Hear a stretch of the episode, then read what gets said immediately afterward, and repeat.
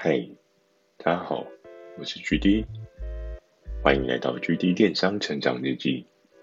透过每周十分钟的电商成长故事，帮助你更加理解电商市场的运作。那在上一集有提到面试跟报道的一些过程，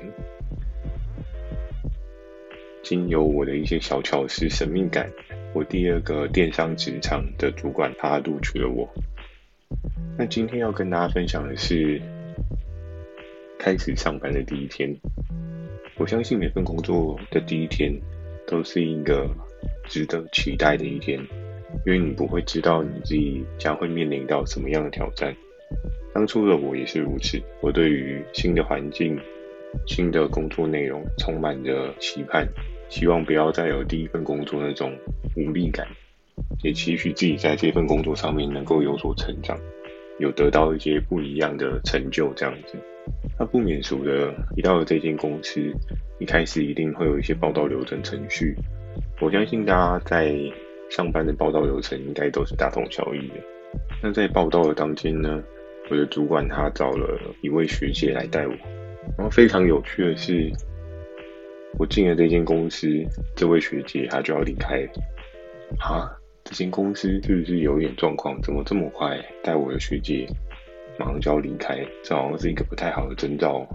通常大家都会觉得，嗯，如果这间公司很好的话，应该不会有人员的离职流动啊，怎么会这样子？那在我们一开始，他对我做一些教学，可能跟我说，你可以先简单摸一下系统啊，然后先了解一下系统有什么样的地方可以做。因为相对当时的那位学姐，她也是蛮忙的，她有很多很多的事情待处理。那为什么会有这么多的事情待处理呢？就是在于她后面所跟我讲的一些 loading。我还记得那时候我们在开放式的小圆桌。稍微聊了一下，她也大概从我的主管那边得知到一些我的相关讯息。不过最好笑的是，大家都还是很好奇我到底是从哪来。于是乎，既然我都已经进了这间公司，我就跟这位学姐说：“哦，我是从哪个哪个电商平台过来，我之前的过往经验。”然后她就开始跟我分享一下她对这间公司还有过往经历一些看法。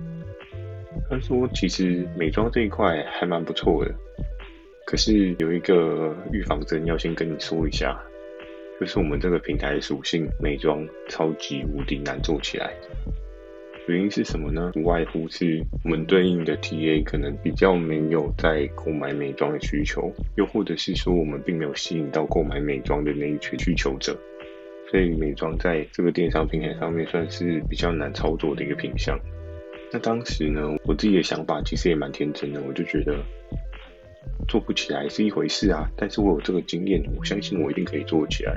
我也不知道我自己到底是哪来的天大的自信，觉得可以自己改变整个市场上面的状况。那在一些闲话家常之后，然后这一位学姐还就跟我说：“那你知道我们这边的一些运作跟流程大概是怎么样？”就主管有跟你说吗？我说没有诶、欸，他只是说我可以来试试看。他是说我可以来尝试看看这一份具有挑战性的工作，然后这一位学姐就跟我说：“诶，那你之前所待的平台通路，你们的提案的状况通常都是怎么样？”我说：“我们大概一个月会排固定的档期啊，记得最多最多的话，一个月大概是三十五档到四十档吧，这是最紧绷最紧绷的状态，因为对应的人员他们还要安排一些行销曝光的广告资源。”还有一些过稿啊、校稿需要做的事情，所以没有办法提到很多的品相这样。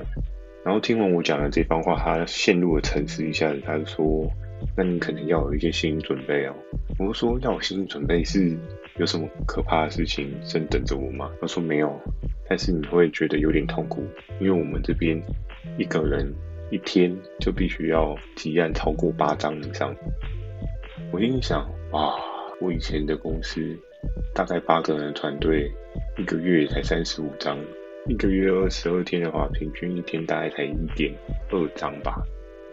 就这间公司居然要你一个人一天就八张，天哪，这真的是让我有点 shock 啊！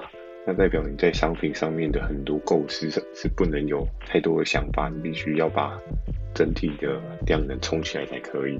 那个时候我也想说，反正没有关系，就试试看嘛，总是要挑战一下自我。老是卡在那个过往的记忆框架，其实对自己也没有一些成长上的帮助。那我记得在学姐跟我简单介绍完整个系统之后，我就开始去熟悉系统的框架，然后我们开始要去找对应的合作伙伴。那合作伙伴要从哪边去找呢？因为我之前所在的平台，可能就有稍微认识一些合作伙伴。那我们平台的规则是有一个可能没有人在经营的合作伙伴的区域，又或者是说有一些自己来报名的合作伙伴可以去做领取。那那个当下我就开始在那边寻找一些可能性的合作伙伴。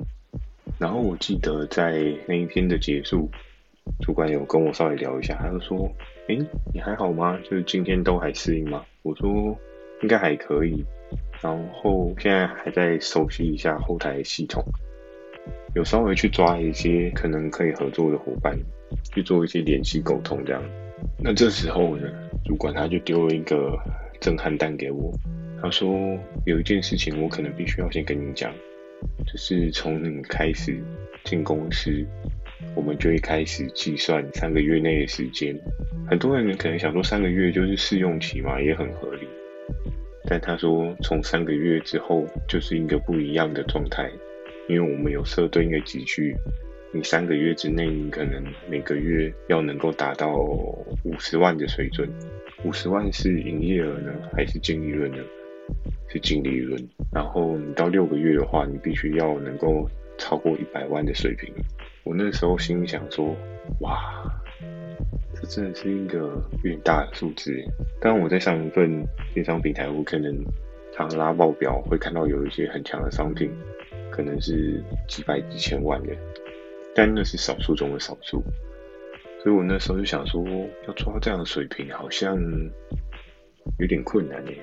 我主管说，但你也不用压力太大，就是你需要做的事情，大量的开发，大量的。多提一些案子上来，因为提案子对你来讲，唯一可以帮助你达成目标的一个方法。然后在那一天回去的路上，我就在思考着这一颗时间的倒数炸弹，我该怎么样拆掉这个炸弹？看起来是一件蛮不容易的事情。那接下来的故事当中，我将会分享到我怎么样去把这一颗炸弹拆除。这中间其实有很多很有趣又很刺激的事情，有时候回想起来真的蛮像一部电影的。人生如戏嘛。那今天简单分享到这边，喜欢今天的内容也请帮我点个五颗星。如果有想要询问的电商问题，也欢迎大家寄信到描出来的 mail，或是可以在下方的留言板留言给我。我会在 Facebook 跟 IG 不定期的分享一些电商的小知识给大家。那也欢迎大家订阅我的 Facebook 跟 IG，追踪的话，你可以看到更多不一样的内容。记得锁定每周二晚上十点的 GD 电商成长日记。祝大家有个美梦，大家晚安。